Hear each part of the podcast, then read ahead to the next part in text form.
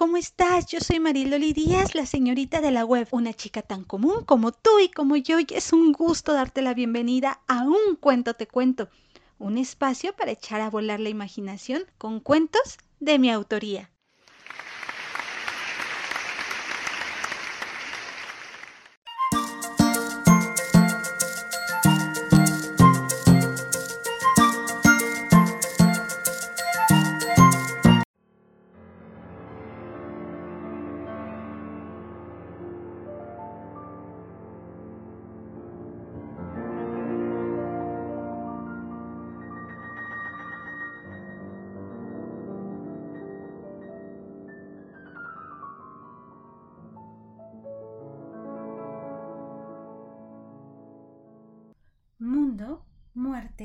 Guerra y poder caben en cinco letras.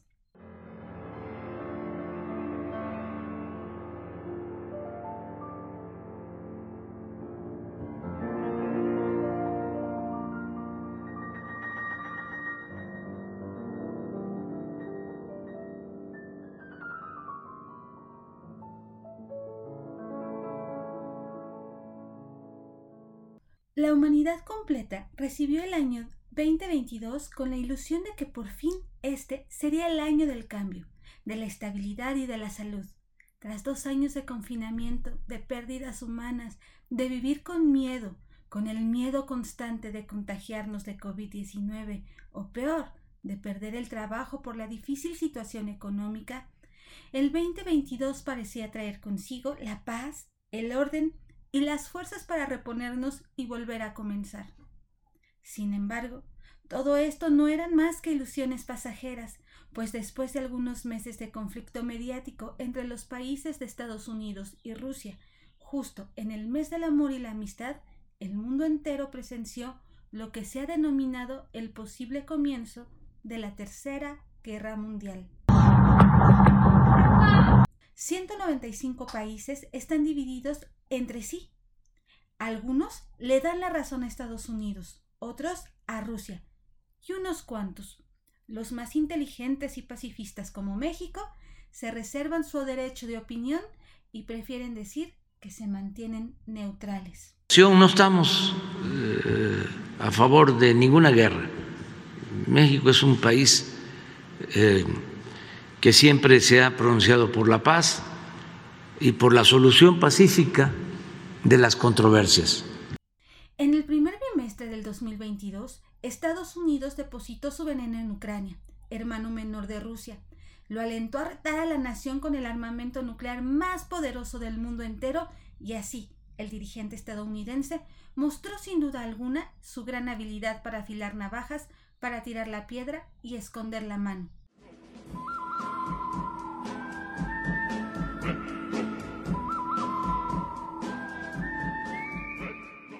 Has preguntado cuáles son las palabras más fuertes y terroríficas que tiene la humanidad? Ven y acompáñanos. Descubre con nosotros cómo en tan solo cinco letras caben las palabras más horribles y dañinas para la humanidad entera.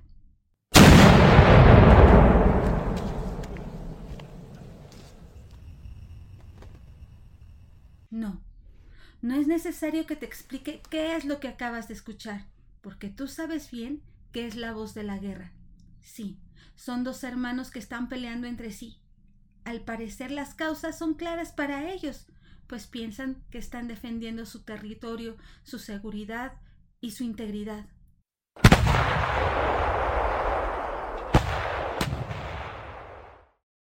Sus nombres, Rusia y Ucrania.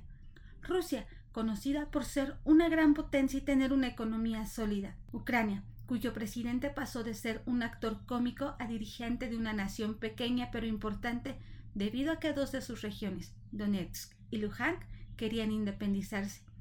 De alguna manera, ambos hermanos trataban de sobrellevarse, pero el presidente estadounidense, que aparentemente no tenía nada que hacer ahí porque nadie lo había invitado, decidió que quería ayudar a Ucrania para que sus regiones ya no se estuvieran peleando e incluso acusó a Rusia de querer invadir a los ucranianos para anexarlos a su país. ¡Hey, Ucrania! Yo soy tu amigo y te voy a ayudar. porque no es justo que Rusia te quiera atacar. Tú no tienes los medios para defenderte. Ucrania no estaba ni enterado y en su momento confirmó que no tenía ningún problema con su hermano mayor. Pero Estados Unidos no se quedó conforme con esa respuesta y no lo hizo porque el país de las hamburguesas necesitaba a toda costa generar un conflicto armado por varias razones. La primera de ellas era que quería meter campos militares a Ucrania para vigilar de cerca a Rusia.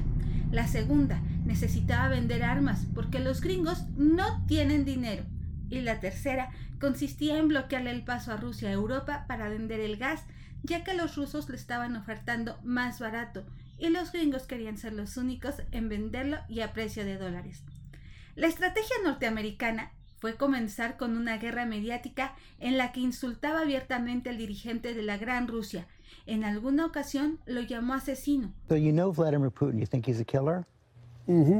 Por supuesto que Vladimir Putin, si bien hizo caso omiso al agravio del extranjero, le dejó muy claro que él solo era el reflejo de lo que en realidad era el estadounidense.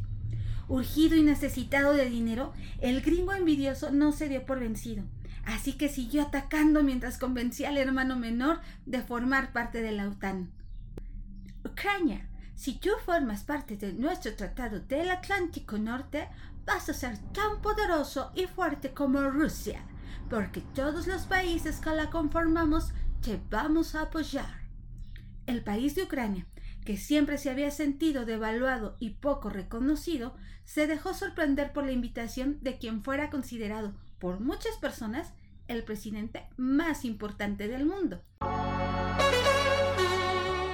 Así que por primera vez en la vida se sintió fuerte y por un instante quiso jugar a ser poderoso y le dijo a su hermano mayor ya no estoy solo, y por supuesto que le voy a dar la entrada al zorro gringo, porque él sí me quiere y también me reconoce y desea para mí que sea tan poderoso como tú lo eres, Rusia. Vladimir Putin se dio cuenta de que su hermano menor estaba a punto de poner en riesgo no solo la estabilidad de Ucrania, sino también la de Rusia, porque si entraban los gringos definitivamente Ucrania perdería su soberanía y para evitar esa catástrofe decidió dar la independencia a las regiones de Donetsk y Luhansk. Con esta acción le dio un portazo en las narices al metiche de Estados Unidos y obviamente, como ya es costumbre en él, se puso a lloriquear y alardear de que no le perdonaría estas acciones y que no se quedaría con las manos cruzadas. Inmediatamente desplegó un montón de fuerzas armadas a la frontera de Ucrania, que es que para preservar la paz, pero no es verdad, el objetivo era atacar inmediatamente a las regiones de Donetsk y Luhansk, pues quería castigarlas por haber obtenido su libertad. Todos los medios de comunicación dijeron Ucrania inicia movimiento armado contra las regiones de Donetsk y Luhansk, tras haber obtenido su independencia.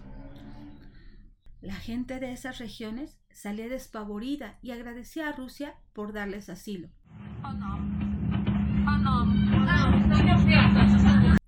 Ucrania veía con orgullo al gringo que lo había caucheado para sentirse valiente y poderoso, y éste le dijo Oh, ya ves, no hay nada que temer, y si Rusia se pone pesado, intervendrán todos los miembros de la OTAN, sin dudarlo porque son mis cuates y además hacen lo que yo digo.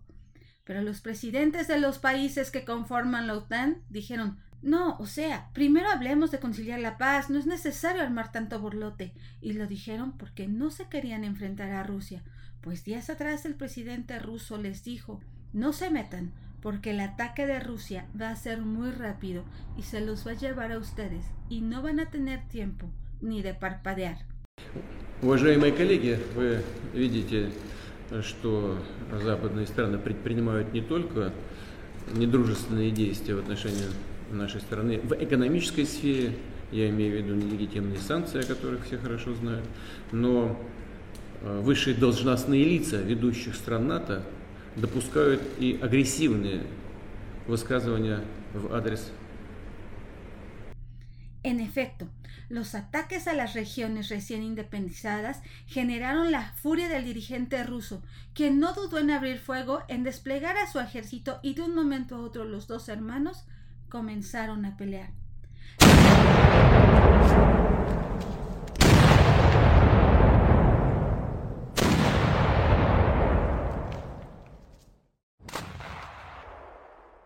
Noticia de guerra entre Ucrania y Rusia le dio la vuelta al mundo, ya que no es muy grande, porque solo cabe en cinco letras. El enemigo extranjero se dio la media vuelta y se retiró. El único apoyo que dio fue pararse frente a un micrófono y pronunciar un montón de sanciones económicas para Rusia. Provocation, without justification, without necessity, this is a premeditated attack. Vladimir Putin has been planning this for months, as we've been saying all along. He moved more than 175,000 troops, military equipment and positions along the Ukrainian border. He moved blood supplies into position. Pero a Rusia las sanciones económicas, si bien sí le han afectado, no lo inmutan. Y siguió con su afrenta.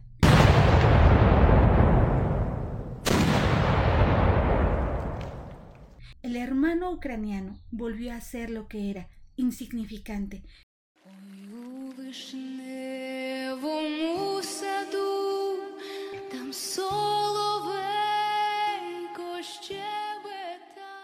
Y ya solo con el problema encima, la voz de Ucrania, Volodymyr Zelensky, dijo, me han dejado solo.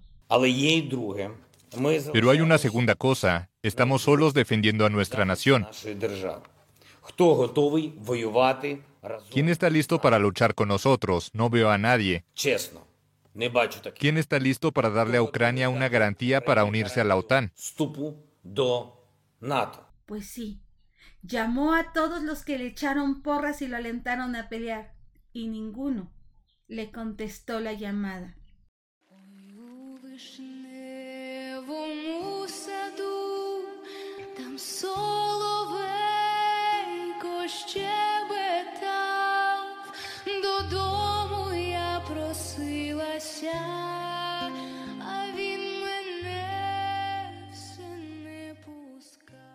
Ahora, por pecar de inocente, Ucrania se encuentra peleando a muerte con Rusia. Los dos hermanos se pelean, pero no a golpes, sino con armamento capaz de arrancar la vida de gente inocente, que un buen día despertó para darse cuenta de que estaba en medio de un campo de batalla.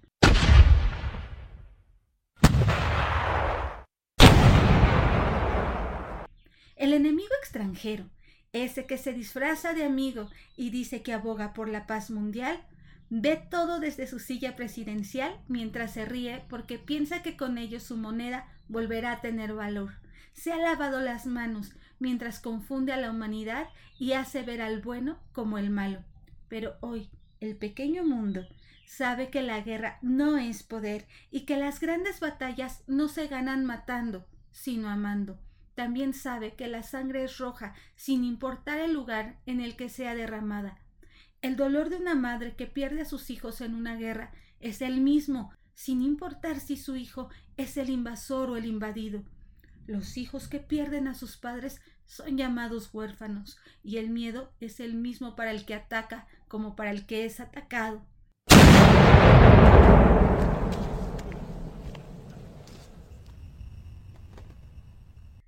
¿De qué sirve tener conocimiento, tanto avance tecnológico, si al final se está actuando con barbarie? Dos hermanos están peleando, mientras el enemigo extranjero, ese que dice, oh yes, it's okay, está mirando desde lejos mientras toma soda y se esconde en su casa blanca.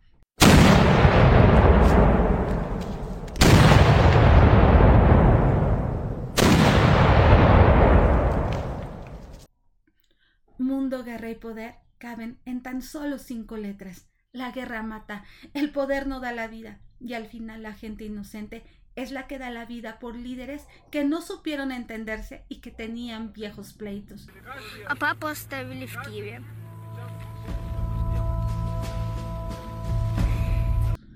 No hay hombres más poderosos que otros. Al final del día, lo mismo muere el rico que el rey y el vagabundo y el proceso de descomposición es exactamente el mismo.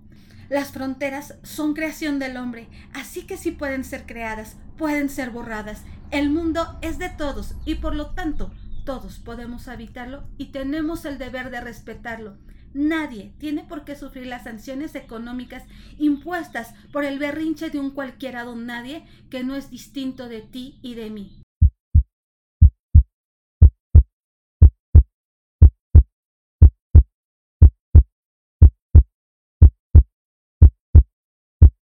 Eso que sigues escuchando no, no es la voz de la guerra, es el grito de la vida, es el latido del corazón del mundo que no conoce de idiomas, del valor de la moneda, es el latido sin fronteras, es el llamado de la paz, es el grito que vive en ti y en mí.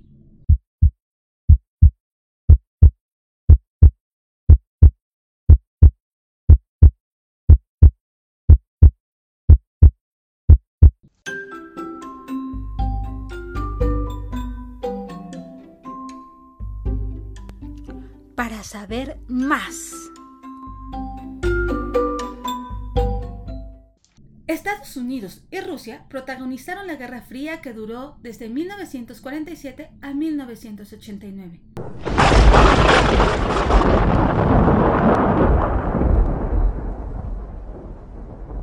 Rusia es el país más grande del mundo. Tiene 17 millones de kilómetros cuadrados.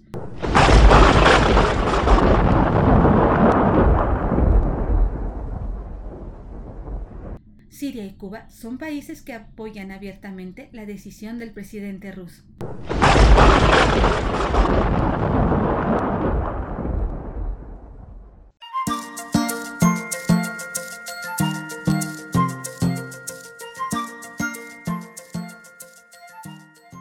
Desde mi trinchera y con el deseo de que en algún momento los humanos realmente tengamos humanidad para que aprendamos a vivir en paz y armonía, me despido de ustedes yo soy Marieloli Díaz, la señorita de la web, una chica tan común como tú y como yo.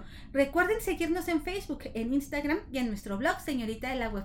Les mando un beso llenito de amor. Hasta la próxima.